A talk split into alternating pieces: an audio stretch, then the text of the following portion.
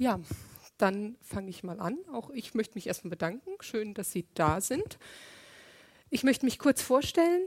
Mein Name ist Juliane Hochstrand, steht praktischerweise auch da. Ich bin Diplombibliothekarin und ich kann gleich anmerken, wir haben immerhin als Berufsgruppe den Vorteil, wir haben die schönste Abkürzung der Welt. Ich darf mich offiziell Dibbelbibbel nennen.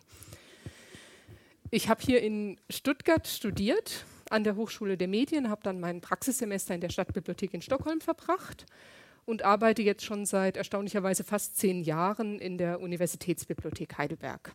Ich bin da in verschiedenen Bereichen tätig gewesen, überwiegend in mehreren Institutsbibliotheken. Ähm, habe da zum Beispiel auch ein größeres Umzugsprojekt und ein Reorganisationsprojekt mitgemacht, war dann zwei Jahre schwerpunktmäßig in der Erwerbung und Katalogisierung, also im ganz traditionellen Arbeitsbereich und bin zurzeit ähm, einmal in der Institutsbibliothek des Instituts für Bildungswissenschaften, wo ich auch wieder querbeet alles mache, und mit einer Viertelstelle auch noch in der Hauptbibliothek eingesetzt, wo ich überwiegend an der Information arbeite. Ich habe mal gedacht, ich weiß nicht, was Sie über Bibliothekare so wissen, was man gerne hört, dann lesen Sie sicher gerne. Stimmt, mache ich, machen vermutlich die meisten Kollegen.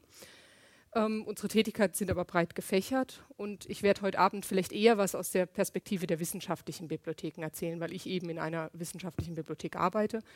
In den öffentlichen Bibliotheken, wie zum Beispiel den Stadtbibliotheken, ist es teilweise ähnlich, teilweise sind die Schwerpunkte der Arbeit aber auch anders. Was machen wir so? Das eine habe ich schon gesagt, zum Beispiel Erwerbung, dazu gehört auch Umgang mit Lieferanten dazu, Etatverhandlungen, eine allgemeine Verwaltung, da erwerben wir aber auch alle Formate, ein Thema, was da immer mehr an Bedeutung gewinnt, ist das Thema Open Access. Dann gibt es natürlich viel zu tun im Bereich überhaupt Organisation, Betriebsablauf und ähnliches. Ähm, wir haben Veranstaltungen und Schulungen. Dann gibt es zum Beispiel bei uns in Heidelberg, wir sind ja eine altehrwürdige Bibliothek, wir haben entsprechende Altbestände, da ist das ein großes Thema, auch noch auch in den letzten Jahren verstärkt mit Digitalisierung. Dann habe ich eben schon gesagt, Katalogisierung, ein eher traditionelles Tätigkeitsfeld, aber vielleicht das, was man auch am ehesten noch mit Bibliothekaren verbindet, was sich aber auch durch die EDV natürlich massiv gewandelt hat, aber immer noch eben auch hinter diesem Aspekt Erschließung von Beständen große Bedeutung hat. Und dann natürlich auch Information, Unterstützung bei Recherche, individuelle Beratung. Das kommt alles dazu. Das führt auch schon hin auf das, was ich heute vorstellen möchte, nämlich die gemeinsame Normendatei. Das muss ich vielleicht erstmal bisschen erklären. Normdatei ist, glaube ich, so ein eher bibliothekarischer Begriff. Wir nennen eine Datenbank, in der normierte Benennungen für alle möglichen Arten von Begriffen festgehalten werden, nennen wir klassischerweise Normdatei. In diesem Fall bei der gemeinsamen Normdatei geht's da, steht da grob um Personen, Orte, Institu Institutionen und Themen, aber auch noch alle möglichen anderen Sorten von Begriffen. Da stehen nicht nur die normierten Benennungen drin, sondern eben auch alle möglichen anderen Informationen. Und ich möchte Ihnen heute vorstellen, was da so drin ist, wie das erfasst wird, wie die Formate aussehen, was man damit anfangen kann, wo das in Bibliotheken eingesetzt und wo das außerhalb von Bibliotheken eingesetzt werden kann. Warum möchte ich diesen Vortrag halten? Erstens, weil ich die GND tatsächlich einfach spannend finde. Ich denke, das ist ein interessantes Projekt und ich hoffe, dass es Ihnen heute Abend auch so geht.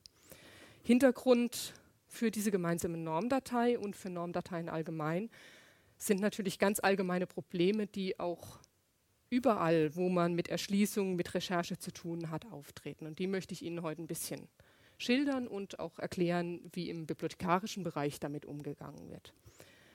Der nächste Punkt ist, dass die gemeinsame Normdatei nachnutzbar ist. Also dass diese Daten auch zur Verfügung stehen und dass vielleicht Ihnen auch Dinge einfallen, die man damit machen könnte. Wie möchte ich das machen? Ich wollte Ihnen erstmal allgemein ein bisschen was über Normdaten erzählen und was so an Problemen in klassischen Bibliothekskatalogen auftaucht. Dann speziell, wie das mit der gemeinsamen Normdatei ist. Eben, wie gesagt, was da so drin ist und wie das da reinkommt und dann nochmal die GND als ein Beispiel für Linked Open Data ansehen und die Verwendung außerhalb von Bibliotheken. Ich hoffe, ich werde nicht zu sehr in bibliothekarische Regelwerke oder ähnliches abgleiten. Notfalls müssen Sie irgendwie mir ganz dezent einen Hinweis geben, dass ich doch diesen Punkt vielleicht überspringen sollte. Also, Klassische Probleme bei der Suche nach Literatur.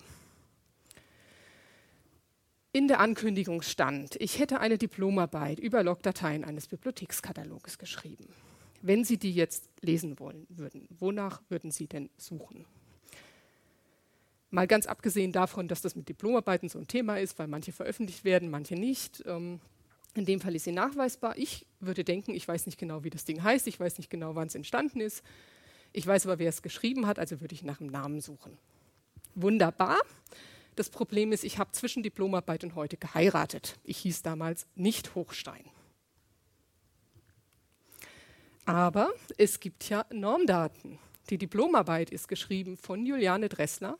Sie ist aber unter Hochstein Juliane auch findbar, weil das in den Normdaten entsprechend miteinander verknüpft ist. Das war mal ein ganz praktisches Beispiel, was man so für Probleme mit Namen haben kann. Bei Personennamen kennt die vermutlich jeder, nämlich dass die in diversen Formen und Varianten auftreten. Da muss man sich nur mal mit einer Adressverwaltung rumgeschlagen haben. Die Leute ändern ihre Namen. Sie kürzen sie irgendwie ab und mal nicht. Sie nennen mal den mittleren Vornamen oder nicht. Im Literaturbereich, manche benutzen sogar Pseudonyme. Dann gibt es irgendwie äh, Leute, die aus ja, zum Beispiel nicht im lateinischen Alphabet geschrieben werden, wo man dann mit Umschriften kämpft oder die eine eingedeutschte Namensform in Deutschland verwenden, aber in ihrem Heimatland eben die dort gebräuchliche oder ähnliches. Was für Personen gilt, gilt ganz ähnlich auch bei Institutionen, bei Ortsnamen, bei allgemein geografischen Begriffen, dass sie unter verschiedenen Varianten auftauchen. Wie hat man das in Bibliotheken Bibliotheken gibt es ja schon recht lange und diese Probleme mit Namen gibt es auch schon recht lange ähm, gelöst. Die Lösung ist normalerweise, dass man von diesen abweichenden Formen auf die normierte Form verweist. Jetzt hatten wir früher quasi analoge Kataloge. Das waren Bandkataloge, Streifenkataloge, in allen sind vielleicht die Zettelkataloge noch ein Begriff. Da hat man das dadurch gelöst, dass man eben zusätzliche Elemente eingefügt hat, zusätzliche Karten, zusätzliche Streifen, wo drauf stand, wenn du das suchst, schau dort. Als man dann zu digitalen Katalogen übergegangen ist, hat man es zunächst über Index-Einträge gelöst. Auch das war quasi nur ein Register, wo man nachschauen konnte, wenn ich folgendes suche, schau dort. Wenn es gut ging, konnte man das dann schon irgendwie markieren und das Schau dort automatisch ausführen und später dann natürlich immer mehr solche Funktionen auch in die Suchfunktion direkt integriert. Ich habe jetzt gedacht, ich bringe mal ein paar ganz traditionelle Beispiele mit. Ich habe Beispiele rausgesucht aus den Katalogen der UB Heidelberg, da arbeite ich nun mal, ähm, und zwar aus unseren Zettelkatalogen, aus dem sogenannten Bandkatalog, das sieht man äh, hier rechts, das ist der Bandkatalog, da stecken solche Streifen drin, die man eben auch verschieben konnte und auch aus unserem Online-Katalog. Der hat nämlich auch immer noch so zusätzlich zu allen Hilfen bei der Suche einen klassischen Index, so eine Registerfunktion. Erster Punkt, Namensänderung. Zum Beispiel, das sind jetzt tatsächlich abfotografierte Katalogkarten, zum Glück nicht von mir abfotografiert. Wir haben die schon vor längerem digitalisiert, damit man sie wenigstens online angucken kann und nicht immer zum Zettelkatalog laufen muss, wenn man was wissen will. Ähm, das sind solche Beispiele, zum Beispiel, dass Gudrun Bautler, dass das der Mädchenname war und dass sie dann Kubelik hieß. In der modernen Form bei mir steht da nicht mehr Mädchenname dabei, sondern früherer Name. Oder es gibt auch Leute, die ändern ihren Namen, wo man dann vielleicht sagt, man bleibt aber trotzdem jetzt. Man hat alles schon stehen, die ganzen Zettel, das ist ja auch immer schwierig, das alles umzuräumen. Das war früher sehr viel lästiger. Ähm, man verweist dann lieber von der neuen Form auf die gebräuchlichere ältere. Dann gibt es zum Beispiel dieses Phänomen mit weiteren Namensformen. Der Philosoph Platon wird manchmal auch Plateau genannt oder es gibt zum Beispiel eine französische Namensform. Das ist jetzt ein Beispiel aus diesem Index auch wieder. Das obere ist ein Beispiel aus diesem alten Streifenkatalog. Die sind tatsächlich teilweise handschriftlich. Da gibt es zum Beispiel einen internationalen Kongress für Archäologie, der manchmal auch Internationaler Kongress für klassische Archäologie heißt. Oder die Universität Heidelberg heißt nun mal offiziell Ruprecht-Karl-Universität. Weiß keiner. könnte aber unter dem Namen mal irgendwo auftauchen, dann sollte man es auch finden. Nächstes Beispiel, Abkürzung. Zum Beispiel gibt es ja doch viele Publikationen, in denen Leute ihre Vornamen abkürzen. Man muss sie dann auch darunter finden können, aber auch manchmal ist da ein Index ganz hilfreich, weil man vielleicht doch aus dem Fachgebiet weiß, wenn man sieht, was könnte denn Bauer H sein, dass man sagt, ach, das muss Helmut sein, von dem habe ich schon mal ein Buch gelesen. Und dann weiß man, man braucht sich nur noch die Helmut-Datensätze anzuschauen. Oder Institutionen, die UN zum Beispiel.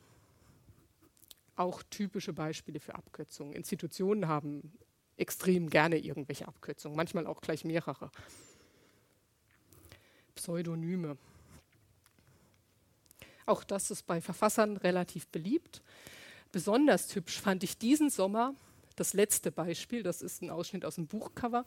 Nele Neuhaus schreibt als Nele Löwenberg. Ich habe das in der Buchhandlung gesehen und habe gedacht, was ist das denn jetzt für eine Variante? Kann man so sehen, es gibt auf ihrer Homepage auch ein schönes Interview dazu, wie es zu dieser Variante kam. Lohnt sich mal durchzulesen. Aber also solche Fälle tauchen auf.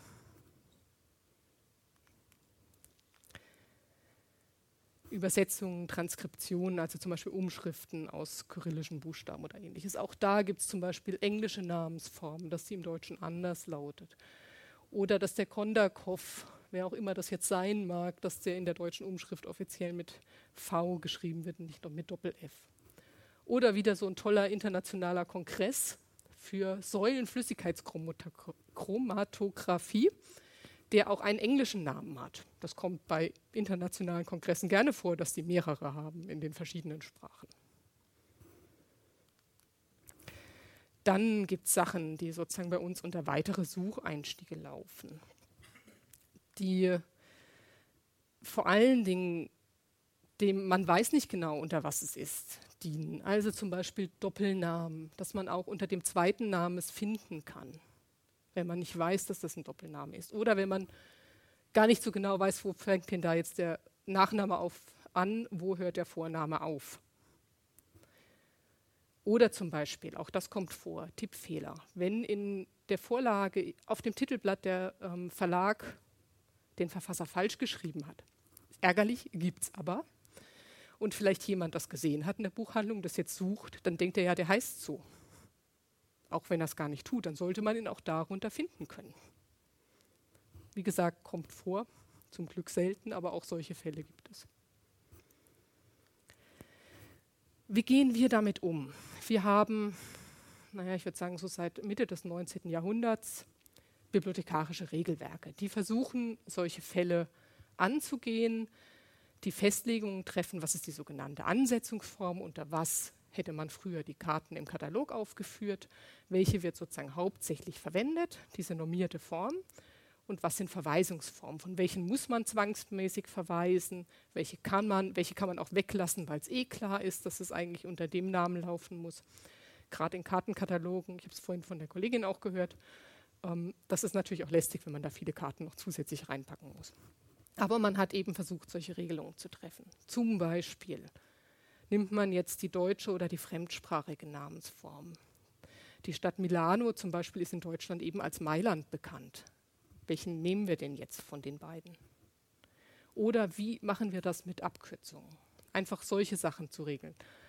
Bibliothekarische Regelwerke regeln natürlich noch viel, viel, viel mehr. Die regeln, was als Seite zählt, ob das jetzt gilt, wenn man den Verlagsort online nachgeschaut hat und der nicht im Buch drin steht oder solche Sachen alles Mögliche, aber eben auch diese Punkte, wie gehen wir mit Namen und mit Bezeichnungen um. Was man dazu immer im Hinterkopf haben muss, dass solche Regelwerke sich natürlich auch ändern. Zum Glück nicht alle naslang, aber hin und wieder. Das heißt, man muss manchmal auch eben beim Suchen dran denken, dass das vielleicht früher anders gehandhabt wurde. Wir wechseln gerade das Regelwerk ähm, zum ersten Mal seit, ich glaube, 30, 40 Jahren wieder. Da ändern sich schon so ein paar Kleinigkeiten dann. Also auch das nichts, was immer hundertprozentig ist, aber es gibt solche Regeln. Ich hatte auch auf der Eingangsfolie geschrieben, dass es nicht nur um Namen von irgendwelchen Körperschaften, von Personen und Ähnlichem geht bei der GND, sondern eben auch um Sachbegriffe.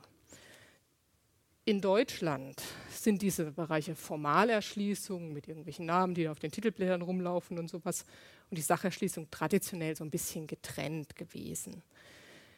Diese Sacherschließung, um was geht es da bei dieser Literatur, hatte damals ein eigenes Regelwerk und hat auch so ein bisschen andere Begriffe und hat auch andere Fragestellungen. Zum Beispiel, wenn ich ein Buch habe über Mühlen in Niedersachsen, nehme ich da jetzt zum Erschließen Mühle oder Mühlen, Singular oder Plural. Geschichte der Eisenbahnen. Dann im Deutschen sehr beliebt, Kompositor. Wie gehe ich damit um? Ist Arbeitsrecht ein eigener Begriff? Brustkrebsdiagnostik?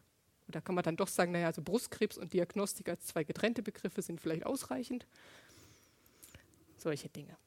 Synonyme. Ist das überhaupt das Gleiche? Ist das ungefähr das Gleiche? Sind das zwei verschiedene Sachen? Sind das womöglich zwei verschiedene Sachen, aber in der Praxis spielt das keine Rolle, weil es da so wenig Literatur gibt und wir schmeißen es trotzdem zusammen? Ist ein Küchenherd das gleiche wie ein Herd? Benutzt man lieber den Begriff Observatorium oder Sternwarte? Was genau ist eigentlich der Unterschied zwischen Altgummi und Kunststoffabfall?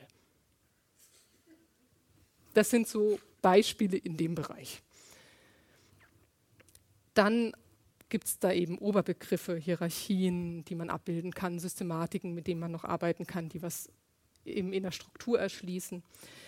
Es gibt auch die Probleme, die man eben bei anderen Namen schon hat, zum Beispiel, dass es Abkürzungen gibt, dass es zum Beispiel die Maul- und Klauenseuche gibt. Es gibt den, das Maul- und Klauenseuche-Virus, das kann man aber auch MKS-Virus nennen. Wie nennt man das jetzt?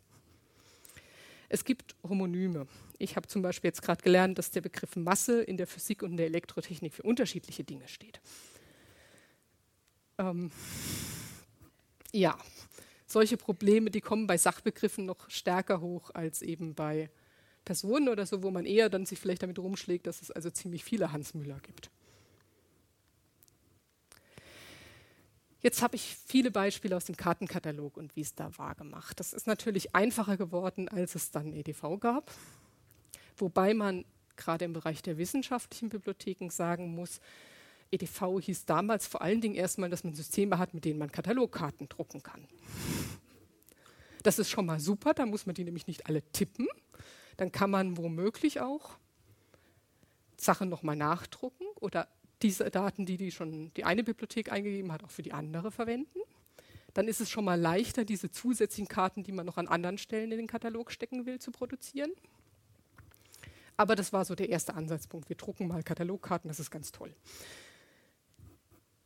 Immer stärker hat man das dann natürlich auch als Nachweis- und Rechercheinstrument verwendet und das ist natürlich jetzt unsere Hauptnutzung. Katalogkarten gedruckte gibt es zwar immer noch, aber ich habe zum Glück in der letzten Zeit niemand mehr erlebt, der die noch nachdrucken wollte. Bei der EDV gibt es auch dieses, es entstehen regionale Sammelstellen. Bei Katalogisierung bietet sich das an. Viele Bibliotheken kaufen ja auch ähnliche Dinge. Und wenn man das schon in der EDV drin hat, dann kann man ja hoffen, dass es vielleicht schon jemand hat. Da muss man nicht nochmal von vorne anfangen. Mit den Katalogkarten, ganz klassisch mit Schreibmaschine, hatte man natürlich auch das Problem, dass vielleicht für das gleiche Buch in fünf Bibliotheken äh, gleiche Katalogkarten geschrieben wurden. Bei der EDV hat man sich relativ schnell regional zusammengeschlossen, um eben solche Sachen gemeinsam nutzen zu können. Dabei sind dann automatisch eben auch diese Normdateien für solche normierten Begriffe entstanden regional und später auch überregional. Erstmal regional. Wir sind ja nun mal ein sehr dezentral organisiertes Land. Das wirkt sich auch bei den Bibliotheken immer aus. Und es gab dann erstmal sehr viele, zum Beispiel bei uns das Bibliotheksservicezentrum für Baden-Württemberg in Konstanz. Dort dann die entsprechenden Kataloge, auch schon vorher als Zentralkatalog mit Karten, wo man die dann hingeschickt hat, wobei der sitzt hier in Stuttgart. Die gibt es auch immer noch. Also die Nachweise regional gab es auch schon vorher, indem man halt eben Kartenkopien geschickt hat. Dann EDV und dann aber auch die Feststellung, dass ja zum Beispiel diese Normdaten ja auch alle Bibliotheken verwenden. Es gab dann also überregionale Normdateien und da sind vier zu nennen. Die Zahlen habe ich jetzt aus der Wikipedia, seit wann die es gibt. Die gemeinsame Körperschaftsdatei, also alles, was mit Institutionen, Vereinen, Organisationen und so weiter zu tun hat. Die Personennamendatei, ganz wichtig für alle Autoren. Die Schlagwortnormdatei, eben für diese Sachbegriffe. Und ein Sonderfall, die EinheitssachTiteldatei des Deutschen Musikarchivs, weil Titelansetzungen bei Musikwerken ein ganz besonders kniffliges Thema ist. Da gibt es hier im Haus sicher auch viel mehr Leute, die was davon verstehen als ich. Ähm, das ist wirklich ein Spezialgebiet. Ja, jetzt hatten wir lange Zeit vier Normdateien, in denen auch teilweise Begriffe doppelt vorkamen, weil es eben Literatur über und Literatur von gab oder weil es Überlappungen gibt zwischen Körperschaften und zum Beispiel Personen. Die Idee bietet sich dann natürlich an, dass man das irgendwie vielleicht zusammenwirft. Das hat man auch gemacht. Man hat eine Datenbank, das ist diese gemeinsame Normdatei, als Nachfolger der bisherigen vier eingeführt. Und zwar in Planung habe ich gelesen seit ungefähr 2002. Es gab eine große Projektphase 2009 bis 2012 und Mai 2012 ist das System online gegangen und die anderen vier wurden abgeschaltet. Das Ganze wird gehostet von der Deutschen Nationalbibliothek. Die betreiben also den Server und das EDV-System, wird aber kooperativ betrieben. Wir sind, wie gesagt, ein föderalistischer Staat, da ist das anders vermutlich auch schwer denkbar. Was ist da jetzt drin? Oh, die habe ich vergessen, die Folie. Gut, also gemeinsame Normdatei in Deutschland. Ähm, Deutsche Nationalbibliothek, die erwähnten schon Bibliotheksverbünde der wissenschaftlichen Bibliotheken, hier zum Beispiel der Südwestdeutsche Bibliotheksverbund, aber auch der gemeinsame Bibliotheksverbund zum Beispiel Niedersachsen und ja, mehr oder weniger ganz Norddeutschland. Ähm, die öffentlichen Bibliotheken sind dann natürlich auch mit beteiligt wobei es da unterschiedlich ist. Ein Teil katalogisiert auch in die GND, insbesondere die größeren. Ein Teil nutzt es eher passiv nach, indem man es nutzt zum Nachschlagen, indem man Datenlieferungen von der Deutschen Nationalbibliothek oder von dritten Lieferanten bezieht, die eben diese Daten enthalten. Gemeinsame Normdatei der deutschsprachigen Bibliotheken. An diesem Projekt sind nicht nur die deutschen Bibliotheken beteiligt, sondern auch die in Österreich und der Schweiz und ich meine zum Beispiel auch Südtirol. So, jetzt komme ich aber dazu, was da drin ist. Anfangsbestand zusammengespielt aus diesen vier Dateien wurden ungefähr 10 Millionen Datensätze. Dann hat man den Sommer 2012 genutzt, um da alles Mögliche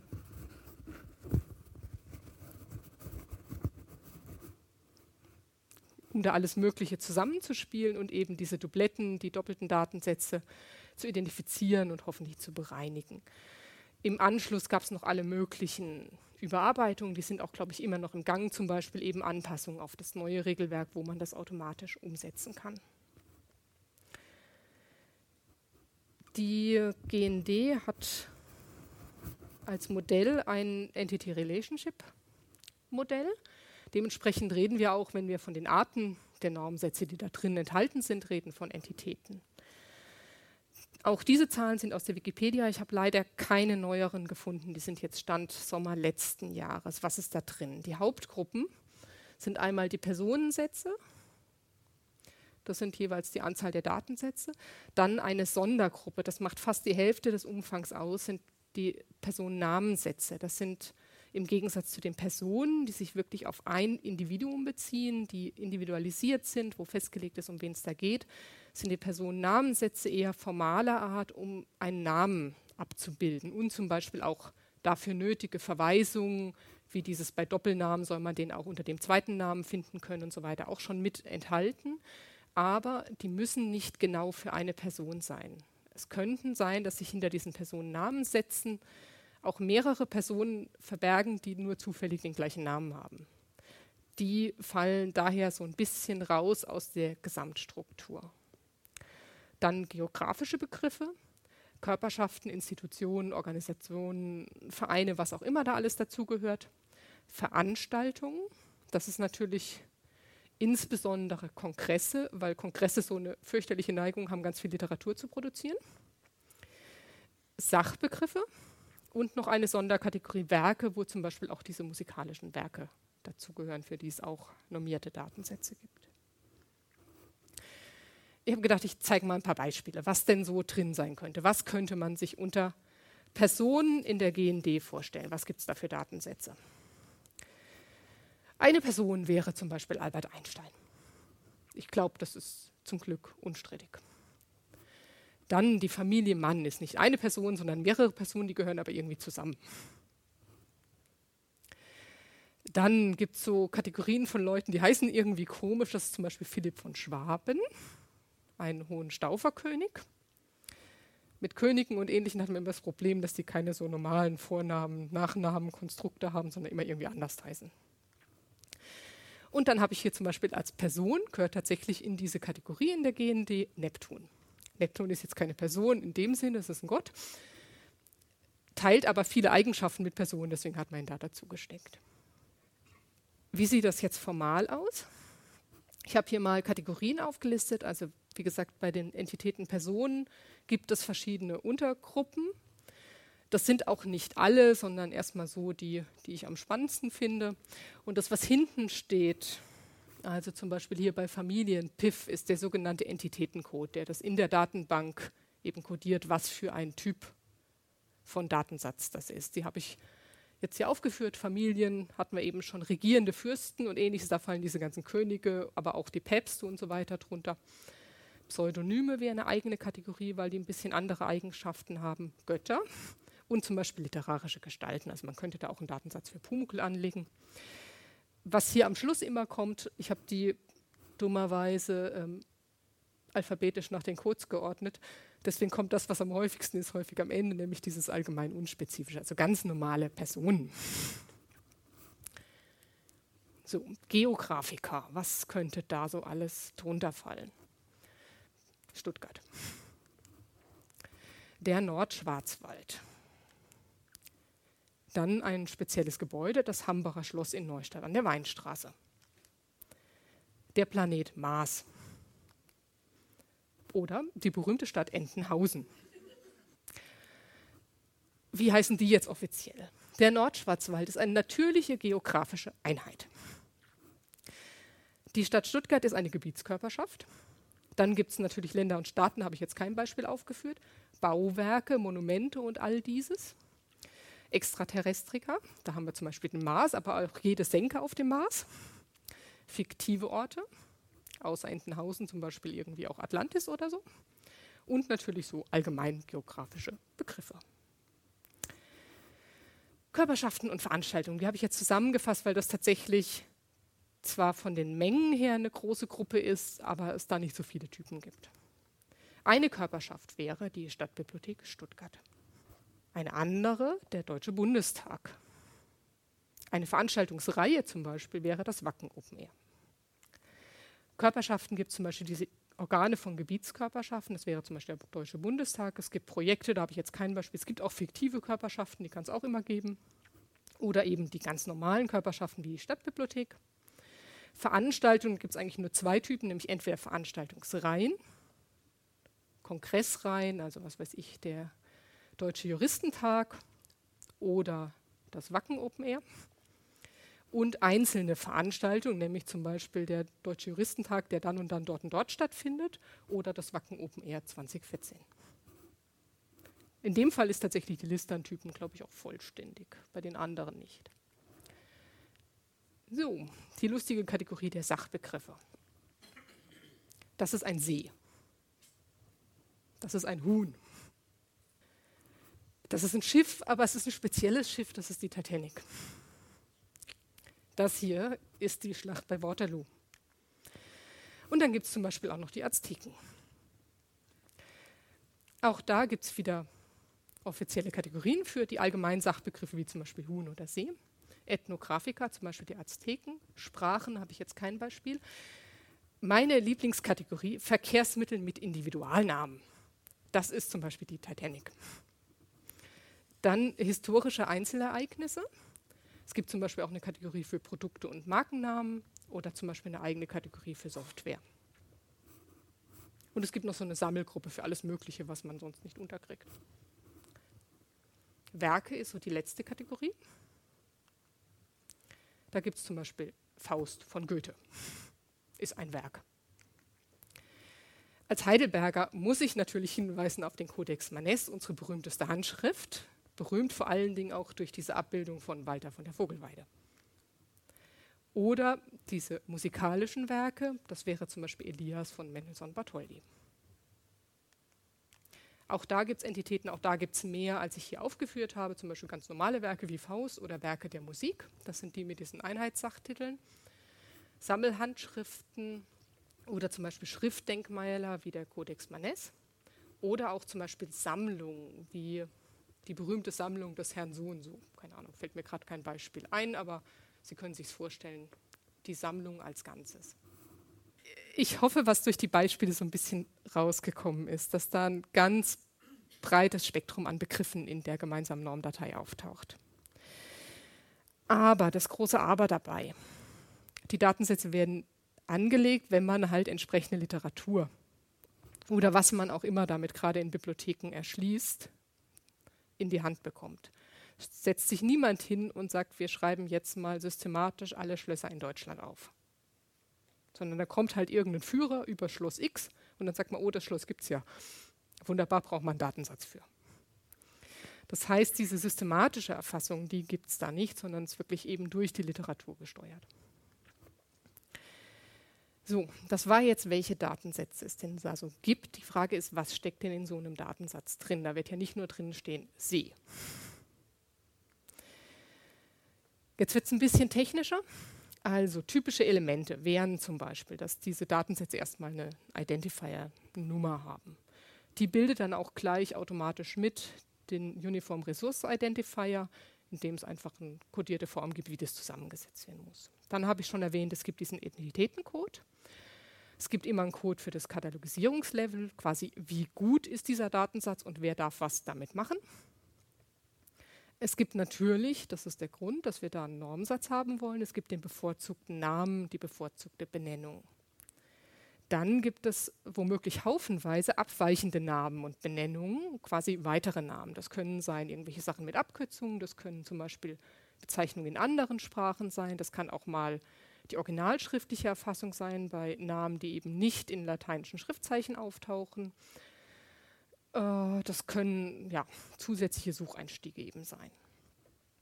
Dann haben wir zum Beispiel Länder- und Sprachcodes da drin, haben gerne mal Zeitangaben, bei Personen zum Beispiel die Lebensdaten, wenn wir die haben, oder bei einer Institution, wann die gegründet wurde oder solche Sachen.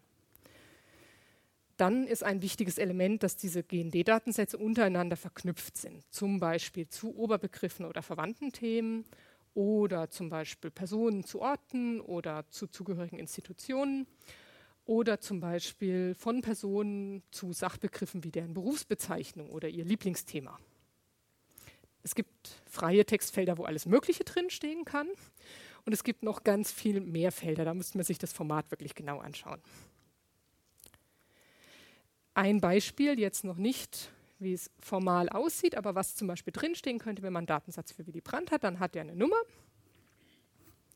der hat Lebensdaten, er hat ganz viele weitere Namen. Ich habe jetzt nur einen rausgegriffen, nämlich, dass er als Herbert Ernst Karl Frahm geboren wurde.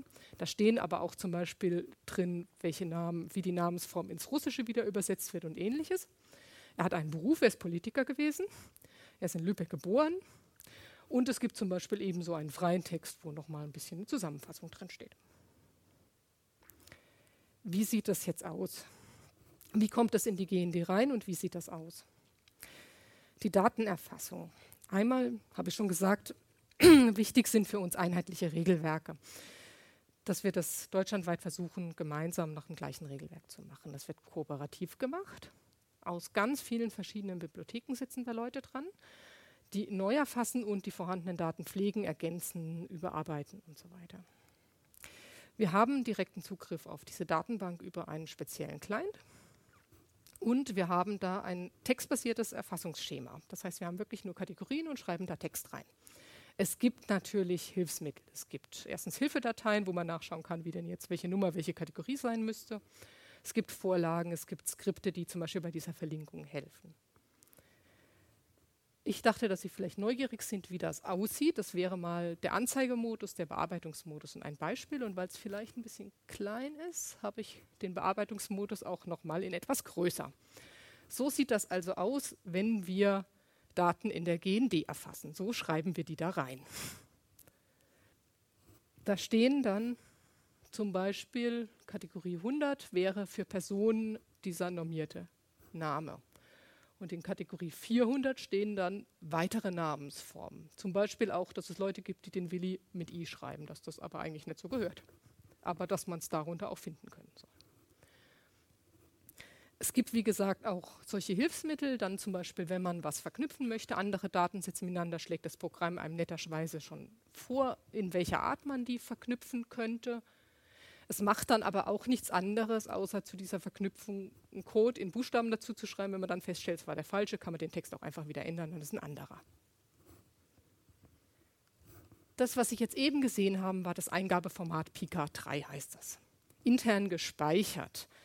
Fragen Sie mich nicht, warum, da müssen Sie die Herstellerfirma fragen, wird es nicht den Pika 3, sondern den Pika Plus. Das sieht dann wieder ein bisschen anders aus. Aber das, die Art ist ungefähr das gleiche, nämlich irgendwelche Kategorien und dann Text. Als Austauschformat in Bibliotheken üblich ist inzwischen Mark 21 und Authority in dem Fall, weil das eben das Mark-Format für Normdatensätze ist. Authority ist der englische Begriff für Normdatensätze. Also Authority File oder sowas kommt da auch immer mal wieder vor. Das ist das internationale Austauschformat, das ursprünglich aus der angloamerikanischen Welt kommt, was eben verwendet wird, um solche Katalogdaten auszutauschen. Die GND kann zusätzlich noch ausspucken RDF-XML-Dateien, die sich also nach dem RDF-Schema quasi richten als Datenmodell und tatsächlich konkret XML als Format verwenden. Mark 21 sieht wieder so ähnlich aus wie dieses Pika-Schema, was ich Ihnen eben gezeigt habe, also wo man solche Kategorien hat und dann den Text. XML hat eher diese Struktur mit Text und Felddefinitionen, die Sie vielleicht auch kennen. Auch das habe ich noch mal ein bisschen größer, dass man mal sieht, wie so ein XML-Datensatz potenziell aussehe. Einzelne XML-Datensätze kann man sich jederzeit im Katalog der DNB direkt anzeigen lassen zu den Normdatensätzen. Was macht man dann daraus? Auch Bibliotheken nutzen ja in starkem Maße das Web und dementsprechend stellen wir natürlich auch diese Normdaten in diversen Formen in Katalogen und online dar. In den Katalogen der Bibliotheken sieht das natürlich jeweils etwas verschieden aus, je nachdem, welche Software die einsetzen, was die jeweilige Bibliothek wie anzeigen will. Es gibt aber für die GND auch eine offizielle Darstellung, nämlich eben im Katalog der Deutschen Nationalbibliothek, ähm, die ja das System hostet. Und da gibt es dann die GND-URI, die auch genau auf diesen Datensatz führt. Ich habe die auch mal markiert und habe auch das nochmal ein bisschen größer, wie das dann aussieht. Dann sind diese Kategorien quasi erstmal wieder in lesbaren Text übersetzt. Und die Verlinkungen, die es dann gibt, sind auch direkt anklickbar. Eine andere Darstellung, auf die ich Sie auch hinweisen möchte, weil ich die sehr schön finde, vielleicht bin ich da aber auch voreingenommen, das ist hier die vom Südwestdeutschen Bibliotheksverbund. Ähm, der betreibt die sogenannte Online-GND, OGND und bietet einfach nochmal auch die gleichen Daten an mit einer Einschränkung. Diese Personennamen-Datensätze, also die nur Namenssätze sind, nicht individualisiert. Die sind in der GND, wie sie bei der Deutschen Nationalbibliothek angezeigt wird, drin. Der SWB sortiert die aus und zeigt nur die Personen, die tatsächlich individualisiert sind und eben alles andere, Körperschaften, Sachbegriffe und so weiter an. Auf die Oberfläche möchte ich Sie hinweisen, weil ich die einmal schön finde zur gezielten Suche. Und was dort auch hübsch ist, dass man zum Beispiel solche Begriffshierarchien für mein Gefühl leichter durchsuchen, sich die Verknüpfung untereinander besser anschauen kann, was alles mit diesem Datensatz verbunden ist. Auch das nochmal in groß hat womöglich, vielleicht ist es mir auch deswegen näher, weil es ein bisschen näher am Eingabeformat ist. Es hat so eine Neigung, hier diese Codes auch nur durch eine kurze Auflösung wiederzugeben. Also man sieht hier zum Beispiel, da ist ein Code für Ort, Geburtsort und Ort, Sterbeort mit enthalten. Das wäre die Online-GND. Jetzt habe ich vorhin gesagt, die GND ist ein Beispiel für Linked Data. Das fängt schon damit an, dass diese Datensätze halt ja untereinander stark verknüpft sind. Und auch da will ich jetzt wieder mal am Beispiel Willy Brandt zeigen. bisschen ist es eben schon angeklungen, es gibt da Verknüpfungen, die immer mit diesen Relationen kurz versehen sind, um was für eine Art von Verknüpfung es handelt. Zum Beispiel, dass er einen Geburtsort hat und das ist dann der Datensatz für Lübeck. Oder eine familiäre Beziehung zu Brand, äh, Brigitte Seebacher-Brandt. Oder einen Beruf und das ist dann die Verknüpfung mit dem Sachbegriff Politiker.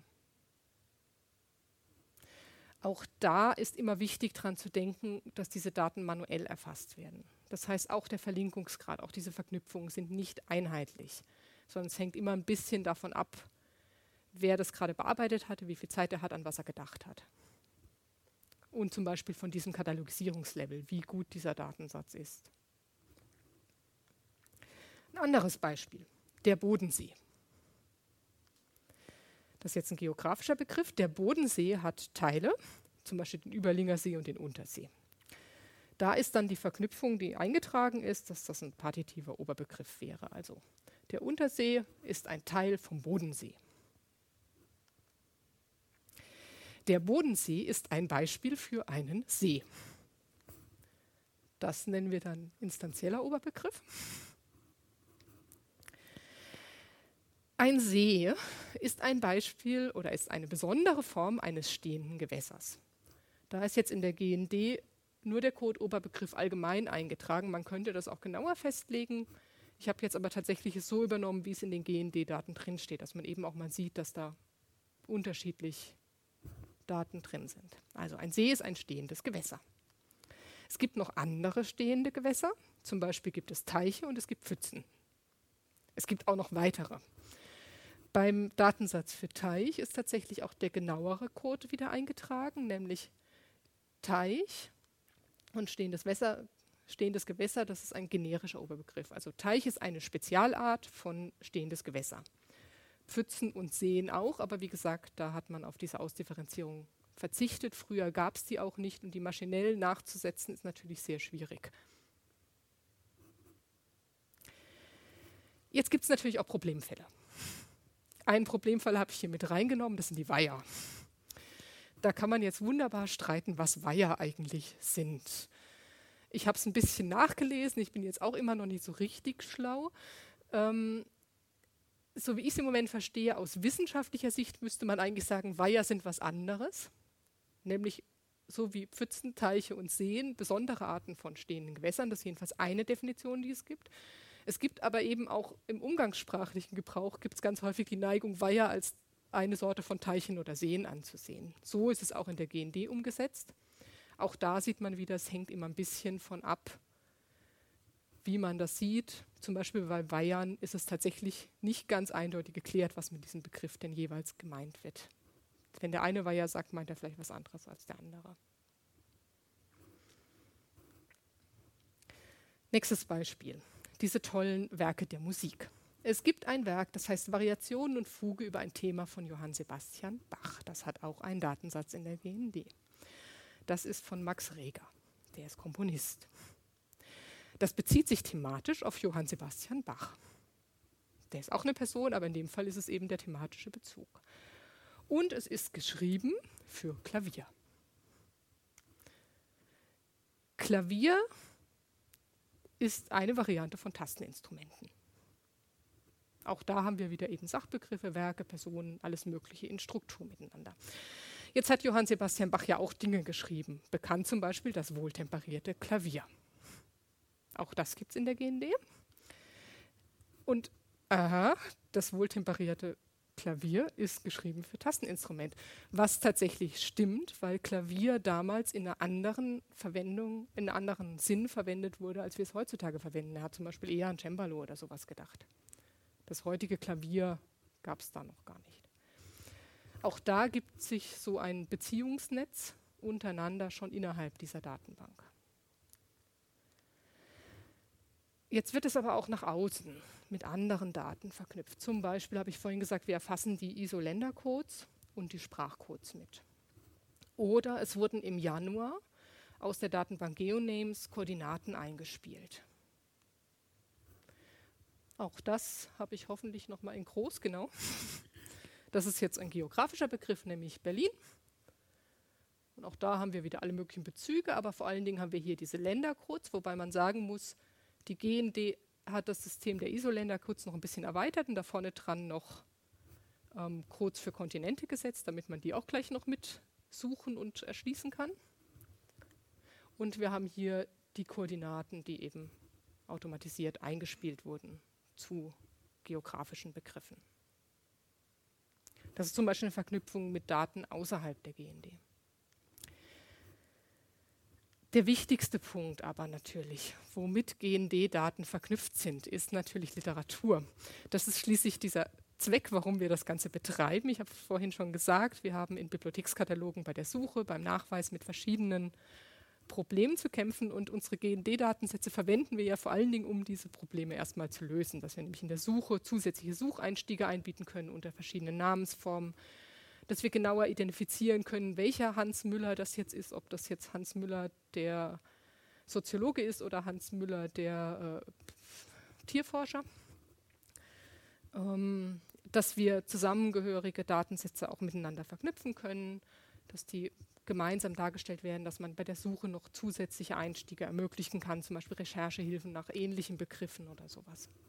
Das ist erstmal natürlich der Hauptzweck. Das ist unsere Standardanwendung. Ich habe da auch ein Beispiel, das habe ich aber, glaube ich, nicht in groß, zum Beispiel im Katalog der DNB. Das hat den Vorteil, wenn man da sucht, hat man natürlich immer gleich, was die DNB an Literatur dazu hat, aber natürlich auch wieder dank des föderalen Systems nur, was die DNB an Literatur hat, nicht was womöglich an anderen Stellen vorhanden ist. Da gibt es leider noch kein übergreifendes Suchsystem. Ich hoffe aber immer noch drauf. Es, angeblich ist es Entwicklung. Ähm, in der DNB ist zum Beispiel beim Datensatz der Universitätsbibliothek Heidelberg verlinkt einmal Publikationen der Universität Heidelberg, Universitätsbibliothek Heidelberg und Publikationen über die UB Heidelberg, die dann eben an diesem gemeinsamen Datensatz hängen. Jetzt habe ich die ganze Zeit über Link Data gesprochen. Ich habe ein wichtiges Wort noch weggelassen, Open. Diese Normdaten auch die alten schon. Wurde also 2010 angekündigt, dass die freigegeben werden sollen. Es gab dann zuerst eine etwas einschränkende Lizenz seit Juli 2012, also kurz nach dem Start der gemeinsamen Normdatei, sind die tatsächlich unter einer CC0-Lizenz verfügbar.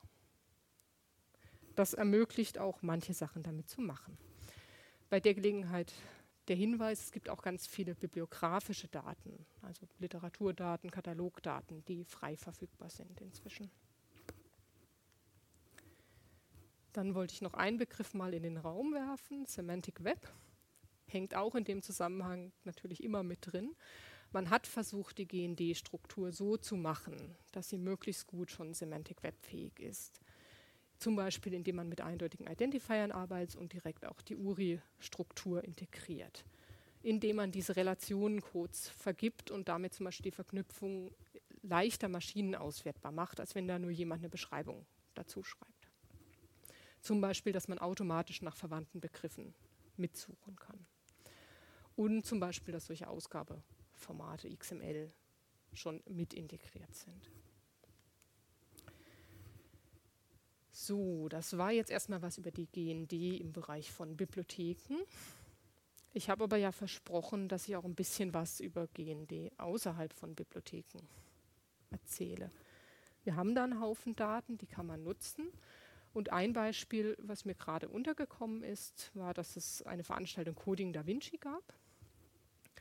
Ähm, da gab es interessante Projekte. Was kann man denn mit digitalen Beständen, also Digitalisaten von Bibliotheken, von Museen, digitalen Fotosammlungen und ähnlichem, was kann man damit womöglich anstellen? Da gab es diverse Softwareprojekte, die mal ausprobieren wollten, was man damit machen kann. Und teilweise wurden da eben GND-Nummern genutzt, um Personen zu identifizieren und um weitere Daten zu diesen Personen hinzuzuziehen. Ein Beispiel da war das Projekt Verbrannte und Verbannte, das sich mit im Nationalsozialismus verbotener Literatur beschäftigt.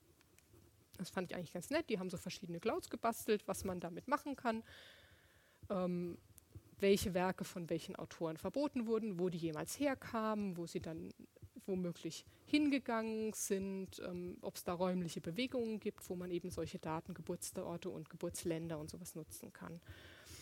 Eine Person, die da zum Beispiel auftaucht, ist dieser Franz Bögler. Und was da ganz nett ist, dass nämlich dann bei diesem Projekt auch hier angeboten wird externe Angebote und da taucht wieder die Identnummer von der gemeinsamen Normdatei auf. Und dann gibt es eben unten Links zu weiteren Angeboten, die über diese GND-Nummer verknüpft sind. Da war zum Beispiel die biografische Datenbank das rheinland-pfälzische Personendatenbank, weil Franz Möckler eben aus Rheinland-Pfalz stammte. Und da sieht man dann auch wieder, dass man hier diese GND-Nummer hat, aber dann eben auch die Beschreibung, was dort wieder über diese Person erfasst ist. Nett finde ich hier bei der Datenbank auch, dass es hier oben einen Link gibt, wollen Sie uns biografische Informationen übermitteln, wo man dann ein Formular zum Ausdrucken findet, mit dem man hinschicken kann. Übrigens, ich bin Rheinland-Pfälzer und das sind meine Lebensdaten und ich habe folgende wichtige Werke vollbracht.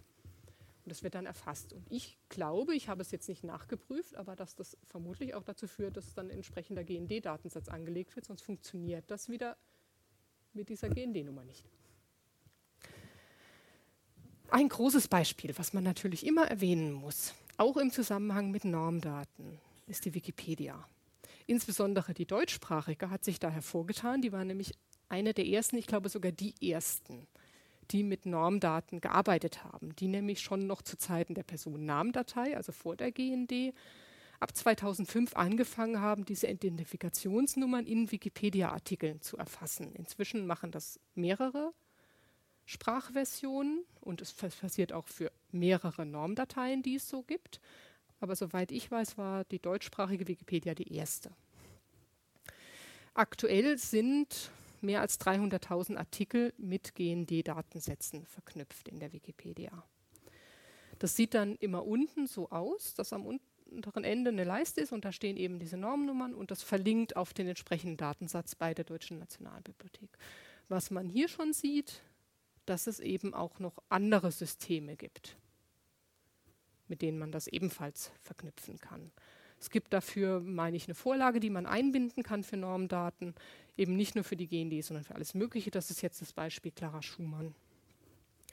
Von diesen 300.000 sind die überwiegende Zahl Personen, die mit GND-Daten verknüpft sind. Das liegt einmal daran, dass es da am einleuchtendsten erstmal ist, dass es am einfachsten ist dass man da diesen Sinn eines Identifiers am schnellsten hat.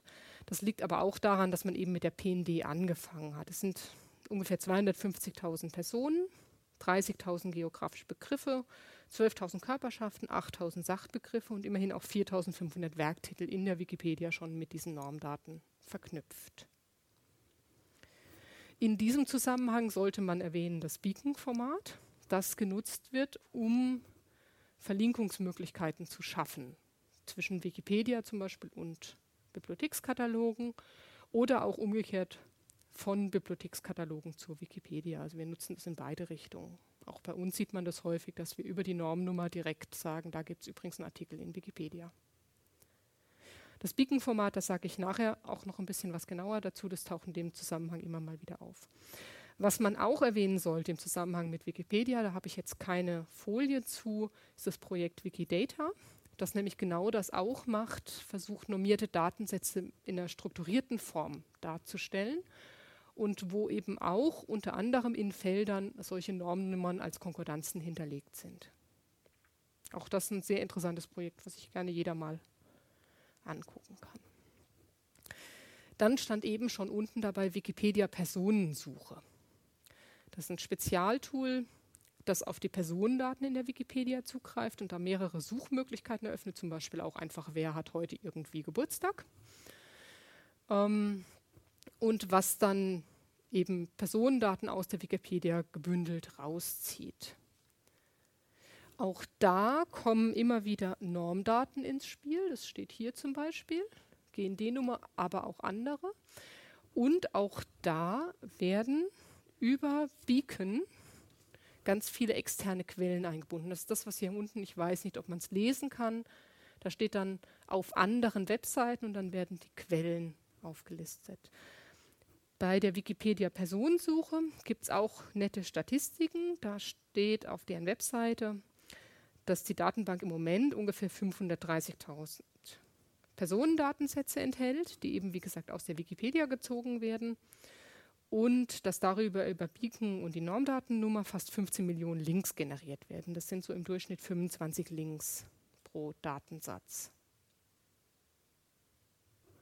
Das Beacon-Format, das ist tatsächlich zu, äh, entstanden in Zusammenarbeit zwischen der deutschsprachigen Wikipedia und Bibliotheken.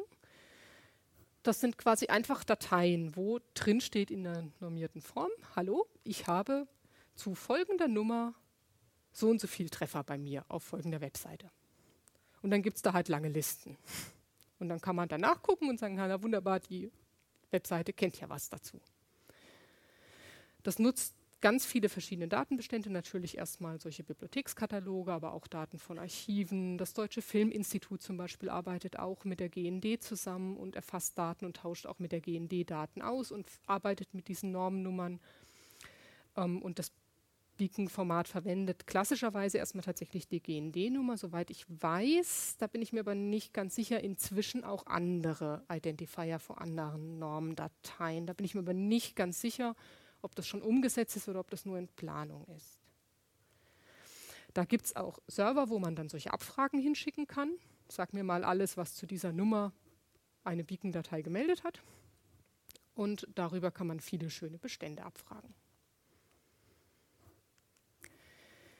Ja, in dem Zusammenhang kommt das immer schon wieder vor. Man hat es bei der Wikipedia gesehen, da steht was von Library of Congress Kontrollname LCCN.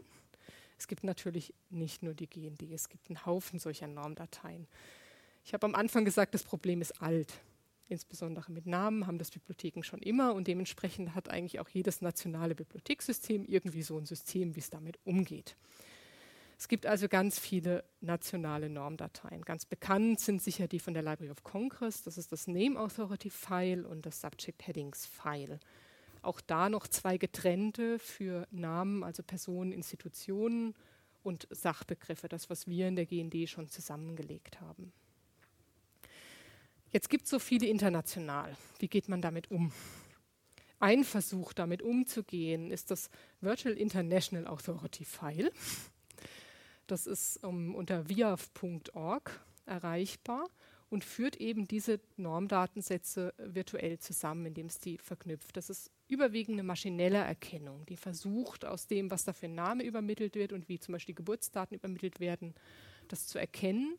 Es gibt aber auch in verschiedenen Normdateien ähm, auch schon Verknüpfungen. Also auch in der GND sieht man teilweise, dass da eben entsprechende Verknüpfungen zum Beispiel auf die französische Nationalbibliothek und so schon hinterlegt sind in den Datensätzen. Das macht uns teilweise Probleme. Die GND arbeitet in einer ziemlich modernen Struktur, zum Beispiel stark mit diesen Identifiern und mit Verlinkungen.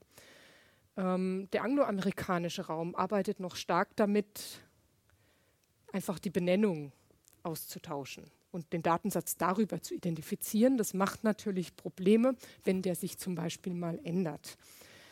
Ähm, was jetzt mit dem neuen internationalen Regelwerk, wie das wird, das ist da auch vorgesehen, dass man immer noch normierte Benennungen hat und darüber die Datensätze verknüpft. Müssen wir mal sehen, wie sich das entwickelt. Ich finde unsere Datenstruktur, die da mit eindeutigen Nummern arbeitet, deutlich besser aufgestellt. Aber es gibt eben ganz viele dieser Systeme und man versucht, die zumindest virtuell zusammenzuführen, darüber auch international die Bestände, die dazu gehören, zu vernetzen. Es gibt es natürlich nicht nur im Bibliotheksbereich und es gibt es natürlich nicht nur so als nationale Systeme, es gibt auch zum Beispiel fachlich orientierte Normdateien, zum Beispiel Thesauri. In Deutschland gibt es zum Beispiel den Standard Thesaurus Wirtschaft, der versucht für die Wirtschaftswissenschaften alle relevanten Begriffe abzudecken. Das zum Beispiel hat den Vorteil, da gibt es ein Matching zur GND. Dann interessant auch für mich zumindest, weil ich in Heidelberg an der UB arbeite, wir große kunsthistorische Bestände haben, weil das unser Sondersammelgebiet ist, das Getty Research Institute. Das hat auch verschiedene Thesauri. Und was, weswegen ich die jetzt aufgenommen habe, erstens ist es ein englischsprachiger, zweitens ist es sehr umfangreich und drittens genau diese beiden, den Art and Architecture Thesaurus und den Thesaurus of Geographic Names, hat das Getty Research Institute gerade auch unter einer CC0-Lizenz freigegeben. Die kann man also auch bei denen nutzen. Sie haben noch zwei weitere große Dateien, da haben sie angekündigt, die im nächsten Jahr spätestens auch zur Verfügung zu stellen. Da tun sich also sehr viele Möglichkeiten auf, Es gibt verschiedene konkurrierende Systeme, die sind aber teilweise schon miteinander verknüpft und es bestehen eben auch Mechanismen, wie man die verknüpfen kann. Ja, das war es jetzt erstmal, was ich erzählen wollte. Interessant vielleicht nur noch mal zwei Hinweise, nämlich einmal, wie kommt man da online dran? Die beiden aus meiner Sicht Hauptrecherchemöglichkeiten, einfach zur Online-Nutzung habe ich schon genannt. Das ist einmal der Katalog der Deutschen Nationalbibliothek und die Online-GND des Südwestdeutschen Bibliotheksverbunds, eben mit der Einschränkung, dass dort diese Namenssätze, die reinen Namenssätze fehlen, also man nur ungefähr die Hälfte hat, weil die ungefähr die Hälfte ausmachen. Aber dafür finde ich die Suchoberfläche dort bequemer. Wenn man jetzt die Daten komplett haben wollen würde und nicht nur so einzelne Datensätze sich anschauen wollen, geht das natürlich auch. Man kann die über den Datendienst der Deutschen Nationalbibliothek beziehen. Bibliotheken beziehen die eh und zwar auch im Rahmen von regelmäßigen Updates im Südwestdeutschen Bibliotheksverbund. Kriegen wir zum Beispiel automatisch alle fünf Minuten die Änderungen eingespielt, damit wir eben auch damit arbeiten können. Ähm, das ist, glaube ich, so dicht getaktet nur für Bibliotheken möglich mit entsprechenden Kennungen und Bibliothekszugriff auf die Datenbanken, aber es gibt die Möglichkeit, eben sich bei diesem Datendienst zu registrieren und dann auch die kompletten Dateien entweder als XML oder in diesem MARC-Format zu bekommen. Ich meine, die werden monatlich der Komplettabzug zur Verfügung gestellt. Wenn man da irgendwelche Aktualisierungen haben wollen würde, müsste man sich mit der Deutschen Nationalbibliothek zusammensetzen und mit denen klären, wie man die am besten kriegt. Aber es gibt diese Komplettpakete, gibt es wie gesagt monatlich. In der Form von XML gibt es die auch über andere Portale. Also wenn man es als Mark haben will, muss man sich auf jeden Fall registrieren. Ich glaube, wenn man spezielle Updates haben will, auch. Aber wenn man nur mal sich diese XML-Dateien anschauen will, kann man die zum Beispiel auch beim Data Hub von der Open Knowledge Foundation, sind die auch eingestellt, die aktuellen Versionen, kann man die auch finden. Es gibt auch online einen Haufen Dokumentationen, wie dieses Format genau aussieht und was da alles drinsteckt und welche Felder wie belegt sind.